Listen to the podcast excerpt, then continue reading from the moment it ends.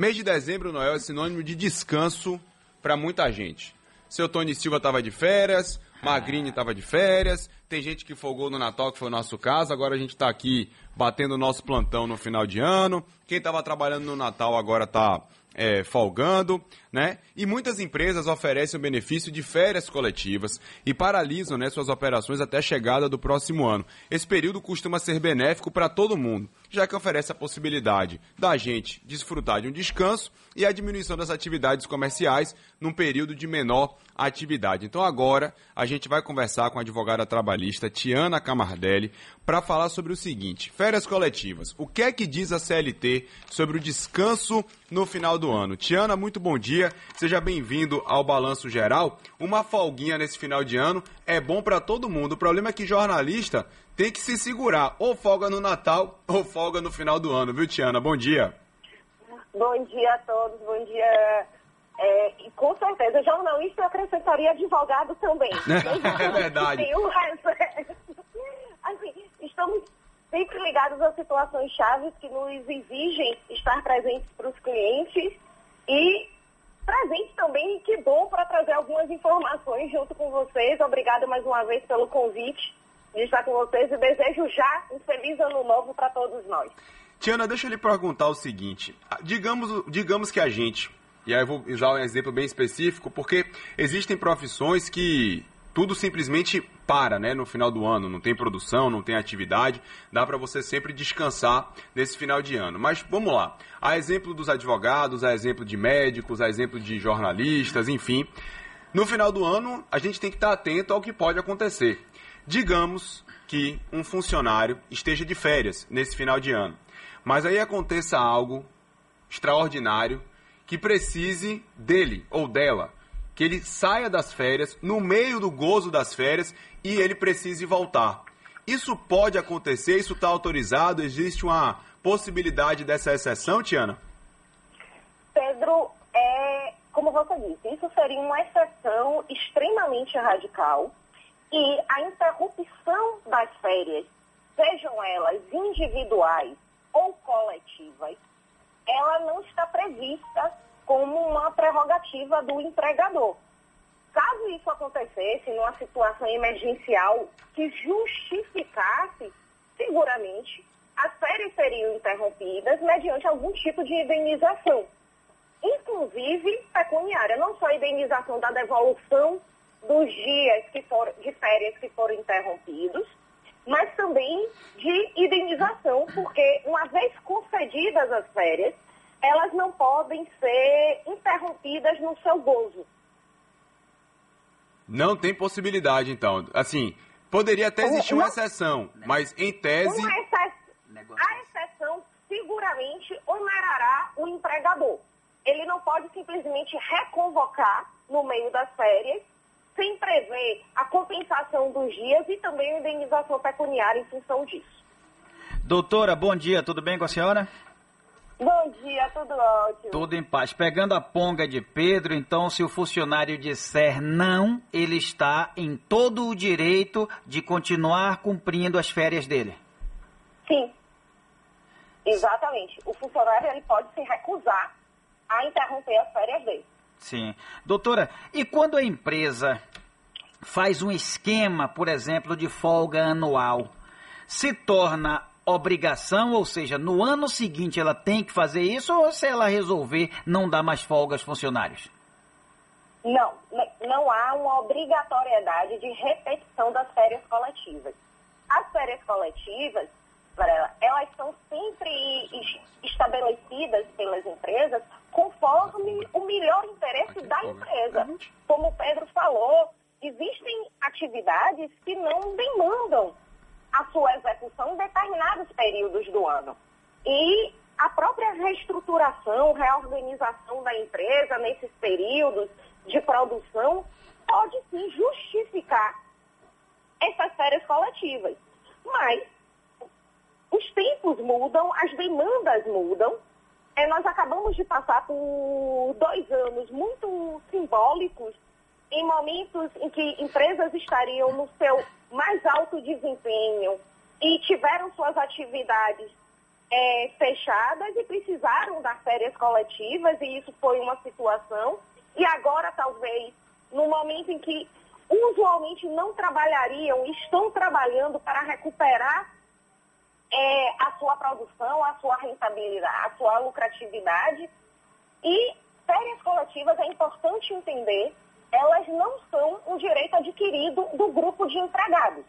Elas serão concedidas sempre que o empregador, que a empresa entenda ser conveniente a operação da empresa. Tá, doutora, eu não sei se a, a nomenclatura realmente é essa que eu citei, folga, que a senhora está falando em férias, né? Férias coletivas, mas é da, é da, seguinte forma: é, por exemplo, um grupo trabalha no período do Natal e folga no período do Ano Novo. O que trabalhou em um folga no outro. O que é que eu quero entender? Se torna obrigação da empresa dar esse tipo de folga todo ano ou não? Também não. E obrigada por me permitir esclarecer a minha resposta, porque eu realmente confundi essas duas situações. Folga é também liberalidade da empresa. A empresa que dá folga faz o pagamento daquele dia de trabalho não, não trabalhado e isto não é férias. E assim como a folga, é, assim como as férias coletivas, como eu falava, a folga não é obrigatoriedade, não é uma obrigação da empresa. Ela não gera um direito adquirido. O que é a folga e o descanso obrigatórios são o descanso semanal remunerado, a folga de compensação por trabalho em hora extra excessiva, é, os feriados que não devem ser trabalhados pelos empregados, mas folga por ajuste de regime de plantão, por compensação entre equipes, não. Ela vem sempre a partir da dinâmica da atividade da empresa, da organização de um grupo, de uma equipe específica. Ô, doutora, um funcionário pode fazer mais de duas horas extras por dia, ou seja, ele está trabalhando e surge uma necessidade, ele faz cinco horas. Isso é permitido ou ele só pode fazer duas por dia? Isso não é permitido, Varela. É, o limite de horas extras por dia são de duas horas extras por dia, totalizando no máximo 10 horas de trabalho. E o trabalho, além da segunda hora extra por dia, ele gera uma imposição a que a empresa remunere essas horas extras de maneira indenizatória, pode levar a empresa a responder o, a responder multas administrativas é, isso viola completamente a questão da saúde no trabalho. O cálculo de duas horas extras é, por dia, ele tem a ver com a preservação da saúde do empregado. A gente segue conversando com a advogada Tiana Camardelli sobre as regras da CLT nesse final de ano, sobre férias. E eu quero saber de você o seguinte, Tiana, falar sobre o artigo 134, que veda né, o início das férias no, no período de dois dias antes de feriados. Por que existe essa, essa regra? É, Pedro, essa regra existe basicamente para não é, comprometer, não retirar do empregado o que seria um dia já sem trabalho devido. Porque quando você inicia o primeiro dia de início de suas férias, é, e você tem logo na sequência dele um feriado, você tem. Assim, a pessoa nem começou a tirar férias. A pessoa começa a tirar, começaria a tirar férias já tendo menos um dia de gozo efetivo. Porque naquele dia já não haveria trabalho devido. Ou se houvesse trabalho, ele seria remunerado com o adicional é, cabível por ser feriado. Mas o fato dele estar de férias não, não poderia passar por cima disso, porque vamos lá, ele não trabalharia no feriado, ok, ele estaria de folga. Nas férias ele está recebendo por estar de férias com aquele um terço que todo, é, todo seletista recebe. Sim, mas veja, existe uma questão também de organização de férias. Se nós pensarmos que o período de feriado, ele é, determina ou que a pessoa já esteja viajando, ou que já esteja em organização para outras questões, se você tem o início de suas férias, imediatamente, dois dias nós podemos chamar assim, imediatamente anteriores a este mesmo feriado para início das férias. Eu não digo que isso, do, no curso de suas férias haja um feriado. Isso faz parte da contingência da vida. Mas iniciar as suas férias a menos de um dia de já ter um feriado compromete exatamente a esse um terço que já estaria, já estaria embutido. Não, entendi, entendi. É porque foi até uma pergunta particular que eu quis ajeitar minhas férias é, é, para o mês de junho, e aí fez, não, você tem que tirar uns dois dias antes, é porque vai ter feriado, você não pode tirar. Eu falei, por quê? Eu já vou estar de férias, qual é o problema? Feriado ou não? E ainda corri o risco Mas de estar trabalhando no feriado, eu já vou estar de férias, eu quero garantir minha folga. Mas deu para entender, Tiana, obrigado. Noel tem mais uma pergunta. Nada. Doutora Noel Tavares de novo, tudo bem, né?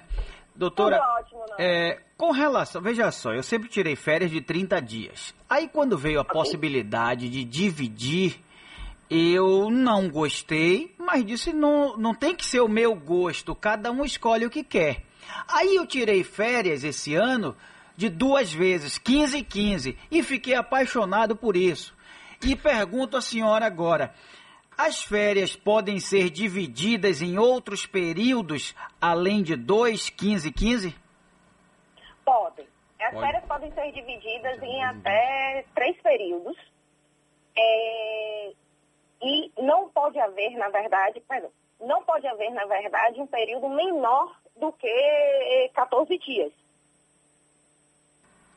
Não pode Sim. haver um período menor um do período... que 14 dias. Eu não posso, por exemplo, dividir em 3, é, 3 de 10? Tem discussão. Por quê? Porque se entende que 10 dias não são suficientes, para, de novo a questão de saúde, para que haja um descanso prolongado do empregado. Você pode ter aquele abono dos 10 dias, mas os 20 dias que sobrariam, você já não poderia dividir em duas vezes de 10. Entendi. Então, assim, é sempre. É, quando há sobra de um dia a mais, um dia a menos, a empresa pode lhe conceder esse um dia de férias que sobrou mais à frente, numa necessidade, ou como é, num pedido de é, viagem um pouco antes das férias, mas a divisão das férias em período menor do que 14 dias compromete a própria natureza e objetivo das férias, que é o descanso. Sim, senhora. Que é eu... o descanso de restabelecimento. Entendi. Eu já deixo de lado os 30 dias e prefiro ficar com duas de 15, doutora. Você, Pedro. Não, agradecer a Tiana Camardelli pela participação aqui com a gente no Balanço Geral, no nosso último Balanço Geral de 2021, nesse dia 31 de dezembro. Tiana, que você tenha um grande ano novo, que seja uma passagem de ano muito bacana para você e sua família. E mais uma vez agradecendo pelas suas explicações e a sua participação aqui com a gente, viu? Eu agradeço e desejo mesmo a todos vocês, a todas as famílias e dos ouvintes também, que seja um ano mais feliz, com muito mais saúde, com muito mais vacina e que possamos cada vez mais voltar ao nosso contato físico, que é tão importante com aqueles que nos são caros. Obrigado, viu, Tiana? Um bom dia para você.